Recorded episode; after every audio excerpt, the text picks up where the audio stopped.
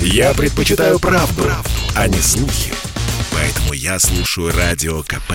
И тебе рекомендую. Политика на Радио КП. Владимир Варсобин. Вице-премьер Татьяна Голикова объявила о сворачивании проекта QR-код. Власти сняли с рассмотрения во втором чтении многострадальный законопроект. И хотя официально объявлено, что его планируют доработать и смягчить, закон предполагал запретить с 1 февраля появляться невакцинированным в общественных местах, на самом деле это предсмертные судороги цифрового замысла.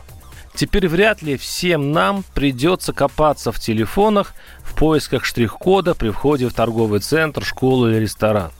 Все. Власти сдались. Глубинный народ русский, великий скептик, пофигист и конспиролог, может праздновать победу. Правительство не рискнуло с ним связываться. Причем прекрасно понимая неловкость ситуации. Два года странных экспериментов, неуклюжих локдаунов, телевзвываний и ничего. Россия по-прежнему одна из самых неблагополучных по ковиду стран, а ее власти словно парализовала – в Израиле за любое ковид-нарушение мощный штраф. В Австралии, судя по заключениям третьей ракетки мира Джоковича, чуть ли не арест. США увольнение.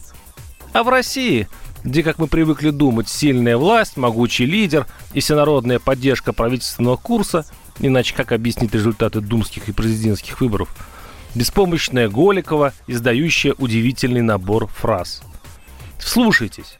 Правительство, цитирую, совместно с партией «Единая Россия» в условиях высокой неопределенности развития эпидемиологической ситуации выработали совместное решение о целесообразности отложить рассмотрение законопроекта о QR-кодах во втором чтении. Неопределенности развития ситуации? Что? На России идет новый ковидный шторм. Какая тут к черту неопределенность? 11 января мэр Москвы Сергей Собянин заявил, что в течение 70 дней в городе будет наблюдаться значительный рост заболеваемости коронавирусом. Москва уже разворачивает дополнительный коечный фонд. А Владимир Путин предупредил, у России есть пара недель, чтобы подготовиться к новой вспышке ковида. И тут правительство откладывает законопроект QR-кодов, хотя по логике оно наоборот должно истерически, глядя на часы, срочно его применять. А объясняется это, кстати, просто. В критических ситуациях обнаруживается истинная сила российской власти и ее возможности влиять на собственный народ. Тот, неубежденный, упрямый, плохо вакцинированный, набычился и ждет. Ну, попробуй, мол, заставь.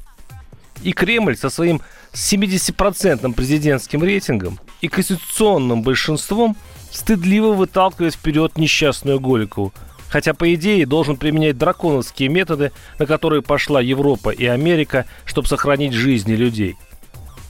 Жаль. Сильная власть в России сейчас бы не помешала. Во благо людей. Варсобин, YouTube-канал, Телеграм-канал. Подписывайтесь. Политика на Радио КП.